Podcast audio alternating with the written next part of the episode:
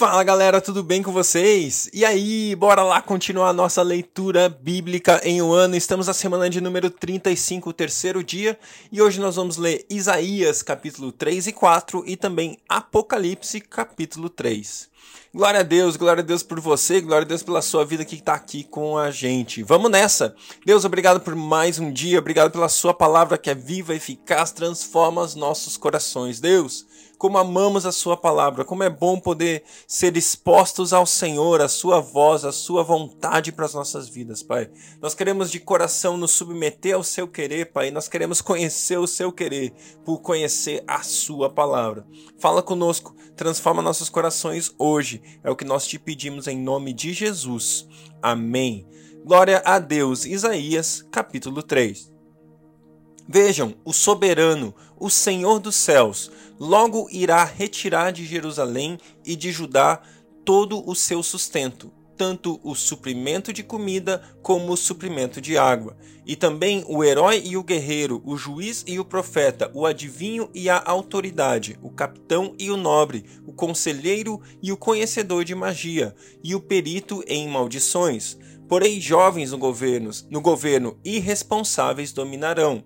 O povo oprimirá a si mesmo, homem contra homem, cada um contra o seu próximo. O jovem se levantará contra o idoso, o desprezível contra o nobre. Um homem agarrará seu irmão de uma família de seu pai e lhe dirá: Você pelo menos tem um manto, seja nosso governante assuma o poder sobre este monte de ruínas. Mas aquele dia ele exclamará: Não tenho remédios, não há comida nem roupa em minha casa, não me nomeiem governante do povo. Jerusalém está em ruínas e o povo de Judá está caído. Suas palavras e suas orações são contra o Senhor, desafiando a sua presença gloriosa. O jeito como olham testifica contra eles eles mostram seu pecado como Sodoma sem nada esconder. Ai deles, pois trouxeram desgraça a si mesmos. Digam aos justos que tudo lhes irá bem, pois comerão do fruto de suas ações. Mas, ai dos ímpios, tudo lhes irá mal, terão a retribuição pelo que fizeram às suas mãos. Meu povo é oprimido por uma criança, mulheres dominam sobre ele. Meu povo e os seus guias o enganam e os desviam do caminho. O Senhor toma o seu lugar no tribunal, levanta-se para julgar os povos. O Senhor entra em juízo contra as autoridades e contra os líderes do seu povo. Vocês arruinaram a vinha, e o que foi roubado dos necessitados está nas suas casas, que pertencem a vocês ao esmagarem o meu povo e ao moerem o resto dos necessitados? Quem pergunta é o Senhor dos exércitos. O Senhor diz: por causa da arrogância das mulheres de Sião que caminham de cabeça erguida, flertando com os olhos, desfilando com passos curtos, com enfeites tinindo em seus calcanhares. O Senhor raspará a cabeça das mulheres de Sião. O Senhor porá, porá a descoberto as suas vergonhas. Naquele dia o Senhor arrancará os enfeites delas, as pulseiras, as testeiras e os, e os colares, os pendentes, os braceletes e os véus, os enfeites das cabeças, as correntinhas do tornozelo, os cintos, os talismãs e os amuletos, os anéis e os enfeites do nariz, as roupas caras, as capas, as mantilhas e as bolsas, os espelhos, as roupas de linho, as tiaras e os chales em vez de perfume, haverá mau cheiro, em vez de cintos, corda, em vez de belos penteados, calvície, em vez de roupas finas, vestes de lamento, em vez de beleza, cicatrizes. Seus homens cairão ao fio da espada, seus guerreiros morrerão no combate. As portas de Sião se lamentarão e prantearão por causa disso, e, sem nada, a cidade se assentará no chão. Isaías capítulo 4 Naquele dia, sete mulheres agarrarão um homem e lhe dirão: Nós mesmas providenciaremos nossas comidas e nossas roupas, apenas case-se conosco e livre-nos da vergonha de sermos solteiras.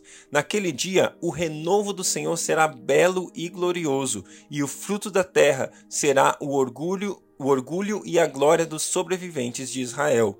Os que forem deixados em Sião e ficarem em Jerusalém serão chamados santos, todos os inscritos para viverem em Jerusalém. Quando o Senhor tiver lavado a impureza das mulheres de Sião e tiver limpado por meio de um espírito de julgamento e de um espírito de fogo o sangue derramado em Jerusalém, o Senhor cairá sobre todo o monte Sião e sobre aqueles que se reúnem ali, uma nuvem de dia e um clarão de fogo à noite. A glória, de, a glória tudo cobrirá, e será um abrigo e sombra para o calor do dia, refúgio e esconderijo contra a tempestade e a chuva. Glória a Deus pelo seu renovo. Apocalipse capítulo 3. Ao anjo da igreja em Sardes, escreva: Essas são as palavras daquele que tem os sete Espíritos de Deus e as sete estrelas. Conheço as tuas obras. Você tem fama de estar vivo, mas está morto. Esteja atento. Fortaleça o que resta e que estava para morrer, pois não achei suas obras perfeitas aos olhos do meu Deus. Lembre-se, portanto, do que você recebeu e ouviu. Obedeça e arrepende-se e arrependa-se. Mas se você não estiver atento, virei como um ladrão e você não saberá a que hora virei contra você. No entanto, você tem aí em Sardes uns poucos que não contaminaram as suas vestes. Eles andarão comigo, vestidos de branco, pois são dignos. O vencedor será igualmente vestido de branco. Jamais apagarei o seu nome do livro da vida, mas o reconhecerei diante do meu Pai e dos seus anjos. Aquele que tem ouvidos para ouvir, ouça o que o Espírito diz às igrejas. Ao anjo da igreja em Filadélfia, escreva: Essas são as palavras daquele que é santo e verdadeiro, que tem a chave de Davi. O que ele abre, ninguém pode fechar, e o que ele fecha, ninguém pode abrir. Conheço as suas obras, eis que coloquei diante de você uma porta aberta que ninguém pode fechar. Sei que você tem uma tem pouca força, mas guardou a minha palavra e não negou o meu nome. Veja o que farei com aqueles que não que são sinagoga de Satanás e que se dizem judeus e não são, mas são mentirosos. Farei que se prostrem aos seus pés e reconheçam que eu o amei, visto que você guardou a minha palavra de exortação à perseverança, eu também o guardarei na hora da provação que está para vir sobre todo o mundo para pôr à prova os que habitam na terra. Venho em breve, retenha o que você tem, para que ninguém tome a sua coroa. Farei do vencedor uma coluna no santuário de Deus, e dali ele jamais sairá. Escreverei nele o nome do meu Deus e o nome da cidade do meu Deus, a nova Jerusalém, que desce dos céus da parte de Deus, e também escreverei nele o meu novo nome. Aquele que tem ouvidos, ouça o que o Espírito diz às igrejas. Ao anjo da igreja em Laodiceia, escreva: Estas são as palavras do Amém, a testemunha fiel e verdadeira, o soberano da criação de Deus. Conheço as suas obras, sei que não é frio nem quente. Melhor seria se você fosse frio ou quente. Assim, porque você é morno, não é frio nem quente, estou a ponto de vomitá-lo da minha boca. Você diz: Estou rico, adquiri riquezas e não preciso de nada. Não reconhece, porém, que é miserável, digno de compaixão, pobre, cego e que está nu. Dou este conselho: compre de mim ouro refinado no fogo, e você se tornará rico. Compre roupas brancas e vista-se para cobrir a sua vergonhosa nudez, e compre colírio para ungir os seus olhos e poder enxergar. Repreendo e disciplino aqueles que eu amo, por isso, seja diligente e arrependa-se. Eis que estou à porta e bato. Se alguém ouvir a minha voz e abrir a porta, entrarei e cearei com ele e ele comigo. Ao vencedor darei o direito de sentar-se comigo em meu trono, assim como também venci e sentei-me com o meu Pai em seu trono. Aquele que tem ouvidos, ouça o que o Espírito diz às igrejas. Glória a Deus, glória a Deus pela sua palavra. E aí, você está quente ou frio?